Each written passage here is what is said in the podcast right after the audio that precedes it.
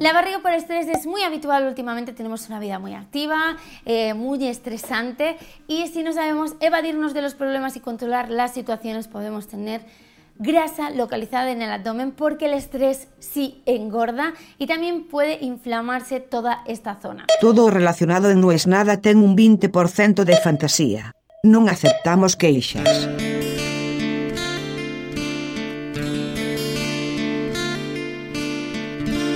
Como la cinta de Moebius. No tiene final, no tiene comienzo, pero una vez que estás adentro, estás adentro para siempre. Esto podría aplicarse a muchas cosas, pero de lo que estoy hablando es del hecho de ser gordo. Es algo de lo que yo podría hablar horas y horas y horas. Cuando iba a la escuela primaria, llamaban a mi mamá a ver si en mi casa tenían problemas económicos que explicaran por qué yo era tan flaco. Yo te lo cuento ahora y te cuesta creerlo. En primer grado, yo me quedaba a comer en el colegio y le hacían a todos los chicos flan de huevo y milanesa, que era lo que a mí me gustaba y lo que yo más comía, a ver si ganaba un poco de peso. Todo ese problema a partir de los 14 años, 13, 14 años, se solucionó. Pasé a ser gordo. ¿Y por qué digo que una vez que estás ahí adentro no salís más? Porque es increíble la mirada del resto de la gente para con los gordos. Es como un pecado mortal ser gordo. Me pasa que cada vez que alguien tiene que descalificarme, siempre está la palabra gordo de por medio. Gordo boludo, gordo pelotudo, siempre gordo. Y vos decís, ¿por qué es tan importante si soy o no soy gordo? Sobre todo en un trabajo como el mío. Yo entiendo que alguien puede objetar si un jugador de fútbol está gordo, si un deportista de élite está gordo. Pero en todo el resto del universo, ¿qué importa? Al fin y al cabo, solo debería importarle a tu médico y a tu pareja, si es que eso está tan mal, si es que eso te transforma en el ser más indeseable del universo. Pero hay algo que es peor todavía. Y es que cuando bajé de peso, Alguna vez bajé 30 kilos. De afuera vos veías y parecía el mejor momento de mi vida. Profesional, físico, facha. Eh, eh, era todo lo contrario, era el peor. Pero no importa, bajé 30 kilos. Y los que me puteaban me decían gordo adelgazado. Y es como que es el emoji de, bueno, flaco, ¿qué crees que haga? O sea, ya está, una vez cometí el error de ser gordo y nunca más te voy a conformar con nada. Cuando esté gordo me vas a decir gordo de mierda. Y cuando baje de peso me vas a decir gordo adelgazado de mierda. Es como, un, como la lepra. Es muy curioso. Bueno, yo leo en Twitter a Graciana Peñafort, una abogada brillante. brillante ah, yo la considero brillante, una, una persona que escribe y que sabe de política y de comunicación una tonelada. Y ella es gorda. Y obviamente un montón que la putean arrancan con gorda. Y ella tiene una respuesta que a mí me encanta. Y les responde pura y exclusivamente, ¿en qué te afecta que yo sea gorda? Y quedan ahí pataleando porque es una pregunta que no pueden responder. Porque no les afecta nada a nadie.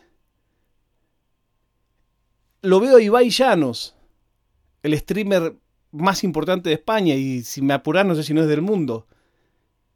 Y le hicieron una canción tomando una frase de él, que dice, me dices gordo, te doy la mano, porque todo el tiempo quienes lo critican usan como peor adjetivo del mundo la palabra gordo. Los gordos nos ponemos una coraza de que no nos importa, de que podríamos bajar si quisiéramos. No es verdad. Y lo que tampoco es verdad es que no sea importante. en cuanto bajás de peso, sin que vos le preguntes a cualquiera con el que te cruzaste, dices, qué bien que te veo, estás mucho mejor. Y a mí me impresiona porque digo, ¿qué onda? No te pregunté mi opinión. Claro, leyendo la lucha feminista, entendés que eso mismo le pasó toda la vida y les pasa a las mujeres. Y uno como hombre no lo tiene incorporado. Eh, decirle a alguien, ay, qué lindos ojos y no sé qué, no te la pidieron la opinión. Es fina la línea. ¿Dónde está eh, la línea de la conquista y la línea de dar una opinión que nadie te pidió? Los gordos lo sufrimos mucho. Porque te hacen internalizar que flaco es bueno y gordo es malo. Para todo. Una vez, un amigo que me enseñó mucho, él está en otro mercado que yo, básicamente está en el mercado de los osos. Es una subcultura gay donde la atracción tiene que ver con los hombres grandotes, barbudos, altos, gordos. Y un día hablando de esto, y no, y, vos no bajás de peso, y yo le digo, no, yo luché toda la vida con el peso. Y él me dijo, yo no tengo ningún interés en bajar de peso. Olvidaste, a mí me va bárbaro así. Y es loco, porque me lo decía en serio, no era una pose. No era una pose. Y me decía, no, yo si llego a bajar de peso, no sé qué onda. Como que esta, esta persona era el mega objeto de deseo en esa cultura.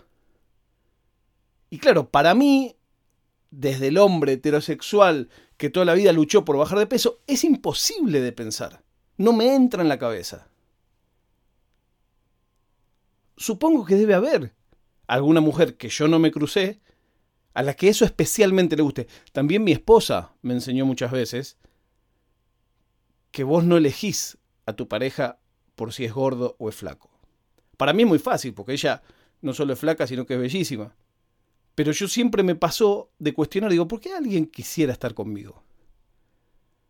Bueno, es parte del problema eterno que tenemos los gordos. Te meten en la cabeza que sos indeseable, te meten en la cabeza que nadie quisiera estar con vos, te meten en la cabeza que hay que bajar de peso.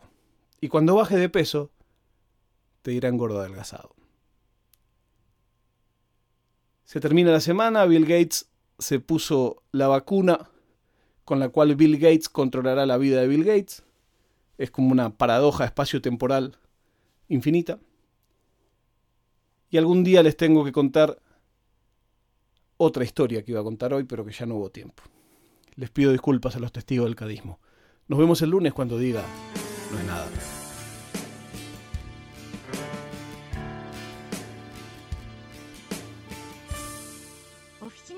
パドカスツ